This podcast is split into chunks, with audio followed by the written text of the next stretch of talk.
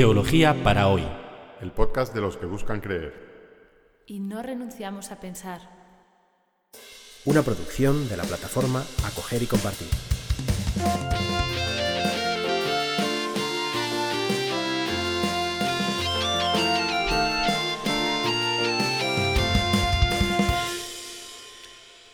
En el episodio anterior de nuestro podcast asistimos al comienzo de los problemas de Jesús. Su anuncio del reino de Dios no estaba gustando a todos. Escribas y fariseos se, ponen, se oponen a este irrumpir de Dios que conlleva perdón de los pecados, acogida de los excluidos y que toda ley, que toda norma establecida para honrar a Dios también debe igualmente servir a los humanos.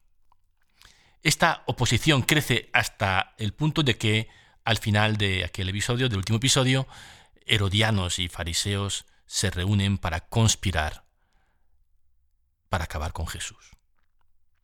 Y en medio de aquellas controversias, de esas cinco controversias del episodio pasado, Jesús había dicho, a vino nuevo odres nuevos. El mensaje del reino no solo exige una metanoia, un cambio de mentalidad de las personas, sino que también requiere estructuras nuevas, odres nuevos. En este episodio 17 que hemos titulado La propuesta de Jesús, vamos a empezar a conocer cuáles son esas propuestas de Jesús, cuáles son esos odres nuevos que Jesús quiere poner en marcha. Comentaremos hoy los capítulos del capítulo 3, versículo 7 al final del capítulo hasta el capítulo 35. Empezamos con el primer pasaje.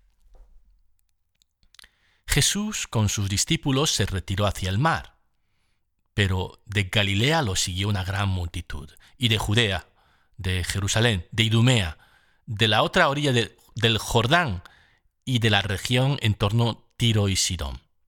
Fue hacia él una gran multitud al oír lo que hacía. Y dijo Jesús a sus discípulos que preparasen una barca por causa de la gente para que no lo apretujasen, pues había curado a muchos, de modo que todos los que tenían males se le echaban encima para tocarlo. Y los espíritus impuros cuando lo veían se echaban a sus pies y gritaban, tú eres el Hijo de Dios. Pero les prohibía severamente que lo descubriesen. Aquí Marcos nos ofrece un resumen de lo que estaba sucediendo. Jesús curaba a la gente, expulsaba a los demonios, enseñaba y eso atraía multitudes hacia él. Nada nuevo, cosa que ya sabíamos. También sabíamos eso de que Jesús no permitía a los demonios hablar sobre él. Todo esto es material ya viejo, pero que Marcos nos lo recuerda porque es un buen narrador y, repite lo nuevo para que no perdamos de vista eh, el tras, que todo lo que sucede en su narración tiene este trasfondo, el trasfondo de la misión de Jesús. La aportación nueva de este pasaje es que eh, todo este movimiento en torno a Jesús estaba eh, aumentando de escala, estaba subiendo de nivel. La gran muchedumbre, tan, muchedumbre tan numerosa que, que casi le aplastan y tiene que preparar una barca, pues no solamente viene de Galilea, como sucedía en el capítulo primero, sino que también viene de, Judea y de Jerusalén, que es la capital de, de, Judea, de la capital de Israel. También vienen de Idumea. ¿Dónde está esto de la, de la Idumea? Que es el otro nombre de Edom. En el hebreo, en el Antiguo Testamento, se le llama Edom, en el Nuevo Testamento, en griego, se le llama Idumea y era un territorio al sur del Mar Muerto, todo ese desierto que hay entre el Mar Muerto y el Sinaí y que hoy se lo reparten pues Egipto, Israel y, Jordania. Toda esa región estaba habitado por los idumeos o edomitas y, era pues un territorio, no, eran, no, era, un pueblo judío, ¿eh? no, eran, no, eran, parte del pueblo de Israel, aunque eh, siempre muy vinculado al pueblo de Israel. Se supone que eran los descendientes de Esaú, eh, el hermano de Jacob, Jacob, Jacob Israel. ¿eh? Y, bueno, pues incluso políticamente estaban vinculados a, a Israel en esa época, pero no eran parte del pueblo de Dios. Y, también la gente que habitaba en la otra orilla del Jordán, más allá del Jordán, el Jordán es, el, es la frontera eh, oriental de, del Israel de aquella época y de ahora, y por tanto eran paganos de un territorio que a veces se llama también Decápolis o Siria, más allá del Decápolis y Siria, ¿no? Eh, más allá del Jordán. Y luego también gente que venía del norte, de, que, de la Fenicia, del entorno de las ciudades de Tiro y Sidón, que entonces era Fenicia y que hoy es el Líbano. También de allí llega gente a Jesús. Así que el movimiento de Jesús está aumentando e internacionalizándose, está también convocando a gente que no son del pueblo de Israel. Vamos a seguir leyendo. Y subió al monte y convocó a los que él quiso, y se le acercaron. Y creó a los doce, y los nombró apóstoles para que estuviesen con él y para enviarlos a predicar, y que tuvieran autoridad para expulsar demonios. Y creó a los doce, y puso a Simón el nombre de Pedro, a Santiago el de Cebedeo y a Juan su hermano les puso de nombre Boanerges, que significa hijos del trueno, y a Andrés, a Felipe, a Bartolomé, a Mateo, a Tomás, a Santiago de Alfeo, a Tadeo, a Simón el cananeo y a Judas Iscariote, el que lo entregó. Esta es la respuesta de Jesús a las controversias del episodio anterior. Esta es la propuesta de Jesús, la refundación de Israel. Una de las cosas que se supone que, tenía que hacer el Mesías era reunir a las doce tribus de Israel. Yo creo que a todos les suena, ¿no? Que las tribus de Israel eran doce, porque eran doce los hijos de Jacob. Jacob, que también se le llama Israel, porque después de luchar con Dios recibió este otro nombre. Israel-Jacob tuvo doce hijos que fueron los padres de las doce tribus de Israel. Lo que quizá no todo el mundo sabe es que de esas doce tribus, diez, diez fueron extinguidos, borrados del mapa, en el año 721 a.C. En el 721 a.C., los asirios, que eran un pueblo bastante cruel y bestia, que vivían en lo que hoy sería Irak, pues invadieron el norte de Israel y se cargaron a diez de las doce tribus, de tal manera que solo quedaron dos, Judá y Benjamín. Benjamín es una tribu pequeñita, la pequeña, el hermano pequeño de los doce, y, que está como anexada a Judá, así que casi no cuenta. Eh, a partir de 721 a.C., ser judío, ser de Judá, de la tribu de Judá, y ser israelita, pues se convierten en sinónimos porque las otras diez tribus pues desaparecen. Solo queda la tribu de Judá. Pero cuando el Mesías vuelva, restablecerá la plenitud de Israel, refundará las doce tribus. Y eso es lo que hace Jesús, dice, vamos a refundar las doce tribus. Y con un estilo muy suyo, que lo veremos en, en más episodios en el futuro, pues, pues sin más, ¿eh? con una gran eh, sencillez, casi,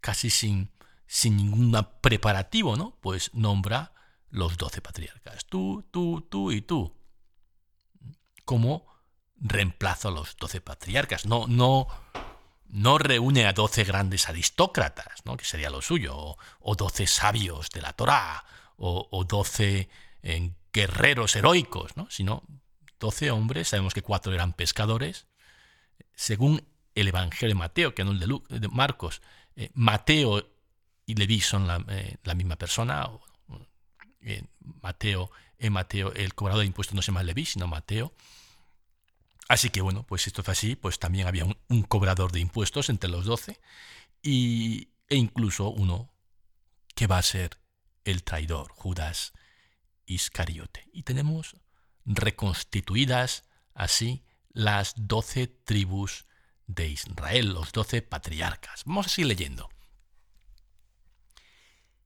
y llega a casa y vuelve a juntarse mucha gente, de modo que ni siquiera podían comer.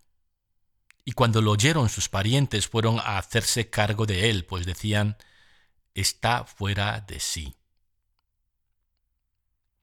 Aquí empieza un relato nuevo que parece que no tiene nada que ver con lo anterior, pero veremos que sí, y mucho. ¿eh? Es también parte de la propuesta de Jesús, como veremos. Una forma de narrar típica de Marcos es una estructura en la que algunos comentaristas llaman un sándwich marcano. Esto lo inventaron algunos eh, biblistas norteamericanos y lo pusieron a Markan Sandwich. ¿Y qué es un Markan, un sándwich marcano? Pues una forma de, narrar que le gusta mucho a Marcos, en la que se empieza con una historia. Imaginemos que esta primera historia es un trozo de pan. Luego cambia a otro relato distinto, el jamón del bocadillo. Y por último regresa a la primera historia, otro pan. Pan, jamón, pan. ¿eh? De tal manera que dos historias que en principio no tendrían nada que ver quedan conectadas. ¿no? Aquí se empieza a hablar de que, de que la familia de Jesús vino a, y se usa un verbo muy fuerte, kratein, a agarrarle, a hacerse, a, por la fuerza, ¿no? por la fuerza, eh, hacerse cargo de él, porque pensaban que estaba loco. Esta es, la historia, una historia que empieza a contarnos Marcos, pero de repente se pasa a otro tema y luego regresa al tema de la familia de Jesús. Así que eh, no se olviden de este versículo, los familiares de Jesús vienen a apoderarse de él y, y porque piensan que está loco. Pero enseguida Marcos nos cuenta otra historia. Les leo. Por su parte, los escribas que habían bajado de Jerusalén decían, tiene a Belcebú, y gracias al jefe de los demonios expulsa a los demonios. Unos escribas acuden a Jerusalén y vienen de, acuden a Jesús. Y, vienen de Jerusalén, que es la capital, donde está, eh, recuerdan, solo hay un templo, hay sinagogas por ahí, pero templo, templo, solo hay uno en todo el país. Y el único templo válido para los judíos está en Jerusalén y ahí están también sus sacerdotes y toda la élite que controla la nación judía. Es verdad que, que los romanos administraban políticamente eh, Judea, pero muchas cosas, la mayor parte de las cosas de la vida cotidiana eh, dependían de, de, de las creencias propias de los judíos y por lo tanto estaban en manos de estos líderes. Y estos escribas que vienen de Jerusalén le hacen una acusación brutal a Jesús. Está endemoniado, está poseído por el jefe de los demonios, y si hace exorcismos es porque está, trabaja en complicidad con el mismísimo Belcebú. A nosotros nos puede sorprender que alguien pudiera pensar algo tan horrible del buen Jesús. Pero pensemos en lo que Jesús está haciendo. Actuar en nombre de Dios perdonando pecados, diciendo que el sábado ha sido hecho para el hombre y no el hombre para el sábado y quebrantando públicamente el sábado, rompiendo las normas establecidas por, por Dios mismo, según, según creían ellos y, y enseñadas por, por esta élite, y sin estar cualificado para nada. Jesús era un laico, un, hombre, un carpintero que se había metido a predicador. ¿Quién, quién se cree este? ¿Que se estará endemoniado? ¿Eh? ¿Tendrá dentro a Belcebú? En su propio contexto esta acusación no, no resulta tan increíble como para nosotros, teniendo en cuenta además que ellos veían espíritus inmundos por todas partes, como, como ya hemos visto. Así que estos escribas de Jerusalén acusan a Jesús, pero Jesús tampoco se muerde la lengua al responderles. Leo. Después de llamarles, les decía en parábolas, ¿cómo puede Satanás expulsar a Satanás? Y si un reino está dividido, no puede sostenerse aquel reino. Y si una casa está dividida, no puede sostenerse aquella casa. Y si Satanás se levanta contra sí mismo y se divide, no puede sostenerse, sino que ha llegado su fin. Pero nadie puede entrar en la casa del fuerte y arramblar con sus cosas si primero no ata al fuerte. Entonces arramblará su casa. Jesús responde a estas graves acusaciones de blasfemia, de blasfemia, de, posesión diabólica, eh, con una parábola. En el próximo capítulo, en el próximo episodio del podcast, veremos que esta era la forma preferida de enseñar de Jesús. Es la primera vez que, que nos encontramos con una parábola. Las parábolas son comparaciones, son metáforas que exigen que el oyente o el lector se pongan a pensar. Era una forma de enseñar que apela a la inteligencia y a la reflexión del alumno o del discípulo. ¿Mm? Así que vamos a pensar, como nosotros también somos discípulos, pensamos, pensemos. ¿Quién es quién en esta metáfora? ¿Quién es el hombre fuerte que hay que atar? Nadie puede entrar en casa del fuerte y arramblar con sus cosas si primero no ata al fuerte. Entonces arramblará su casa. ¿Quién es el hombre fuerte? ¿Y quién es este ladrón que entra y ata al dueño de la casa y le roba las cosas? ¿Quién es quién en esta metáfora? Pensemos. Y no hay que pensar mucho.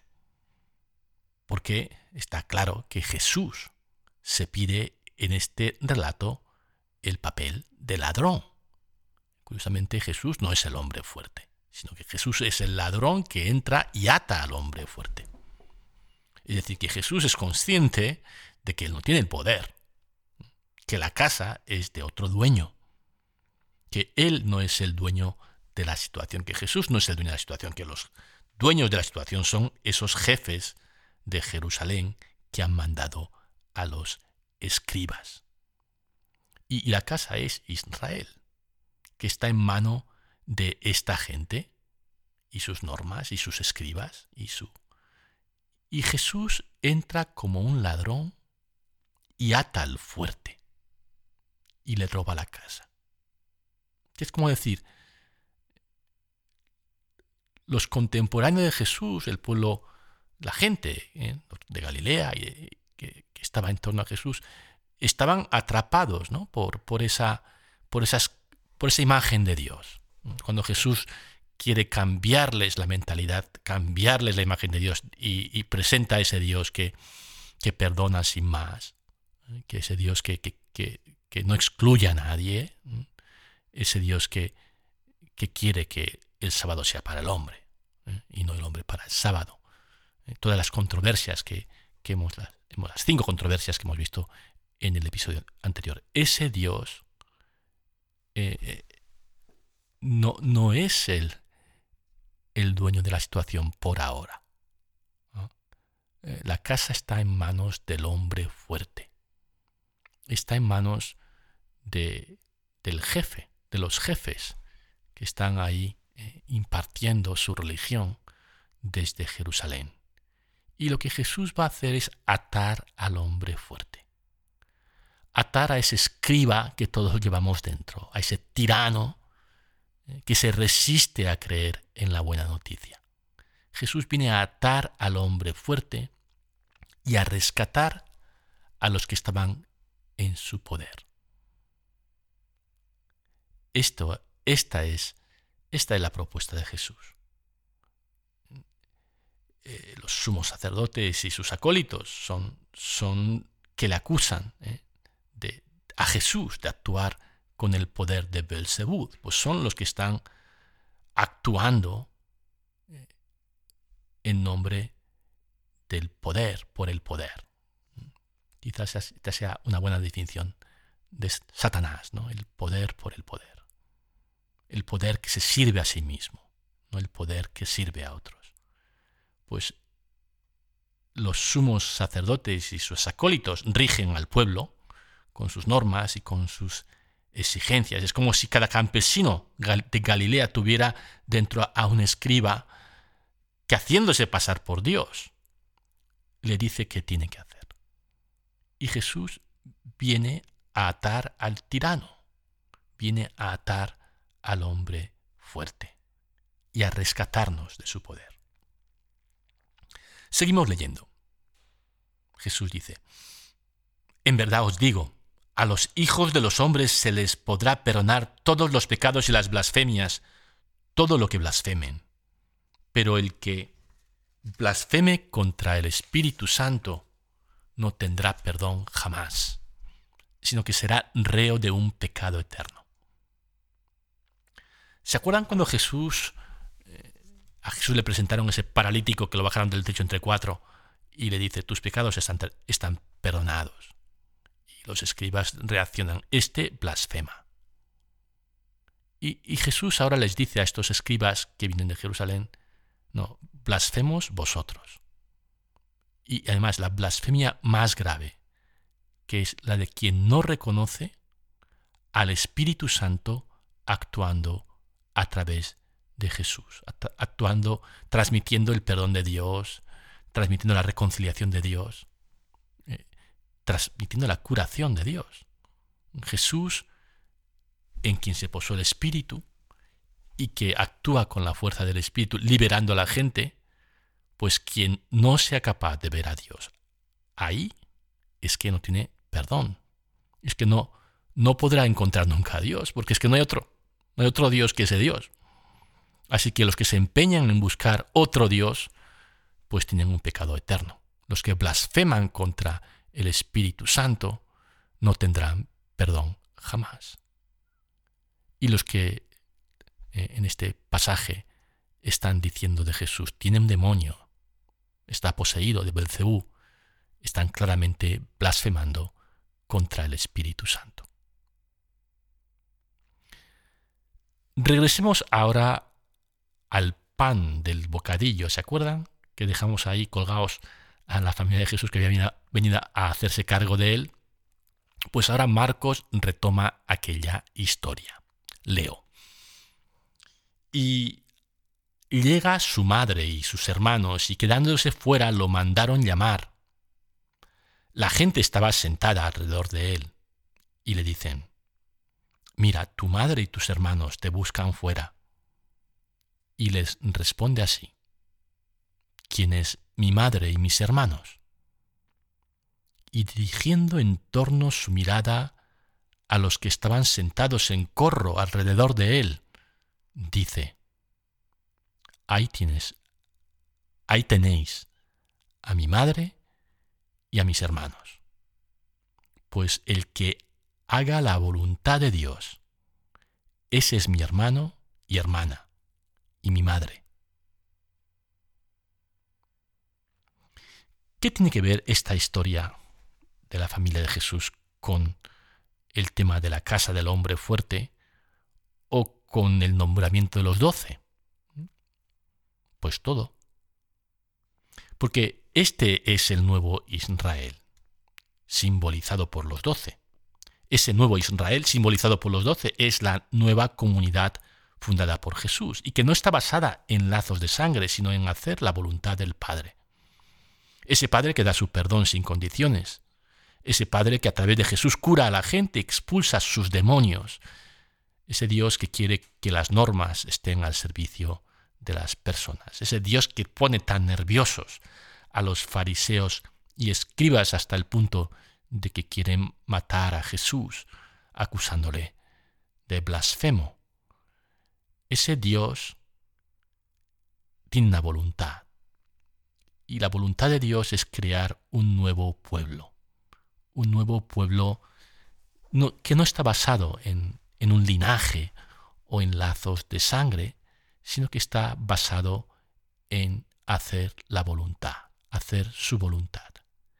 Una comunidad fundada con los que han sido rescatados de la casa del fuerte, aquellos que han dejado que Jesús les ate al escriba eh, que les dice, les transmite esa imagen de un Dios tirano, pues los que aceptan esa salvación pueden empezar a formar un nuevo Israel, simbolizado por esos doce hombres, también una nueva familia de hermanos y hermanas de Jesús.